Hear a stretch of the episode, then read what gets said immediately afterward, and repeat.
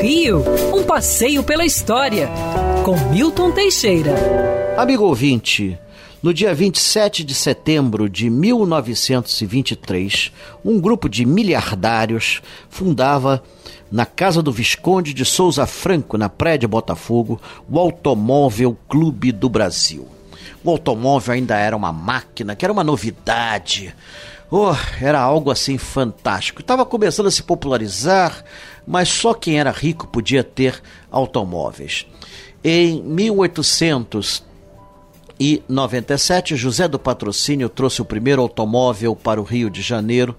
Era um Decaville e era movido a benzina, comprado nas farmácias. Olha, Olavo Bilac, o príncipe dos poetas, dirigindo esse carro, bateu com ele numa árvore lá no alto da Boa Vista. Foi o pioneiro dos acidentes de trânsito. Depois ele foi consertado, foi vendido para Petrópolis, onde foi o primeiro automóvel de Petrópolis. Não subiu por estrada, não, não tinha estrada, subiu de trem mesmo. É, depois os carros começaram a se popularizar. Em 1903 tínhamos seis automóveis apenas, dos quais Dois pertenciam à família Ginle. Olha que poder, hein? Em 1906 eram 153 automóveis. Já tínhamos bastante na cidade. Tínhamos 40 ruas asfaltadas, que era mais do que Paris na época.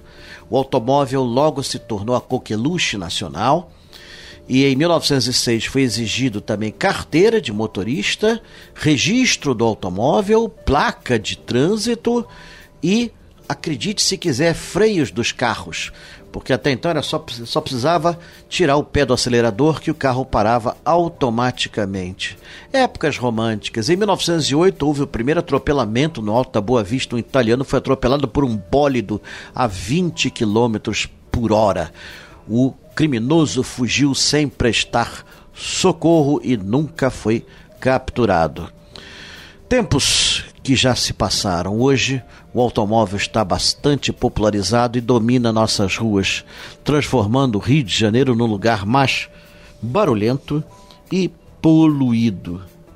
Hoje, várias, vários países procuram melhorar o automóvel, tornando mais ecológico com o combustível a álcool ou então o carro elétrico que promete ser o automóvel do futuro.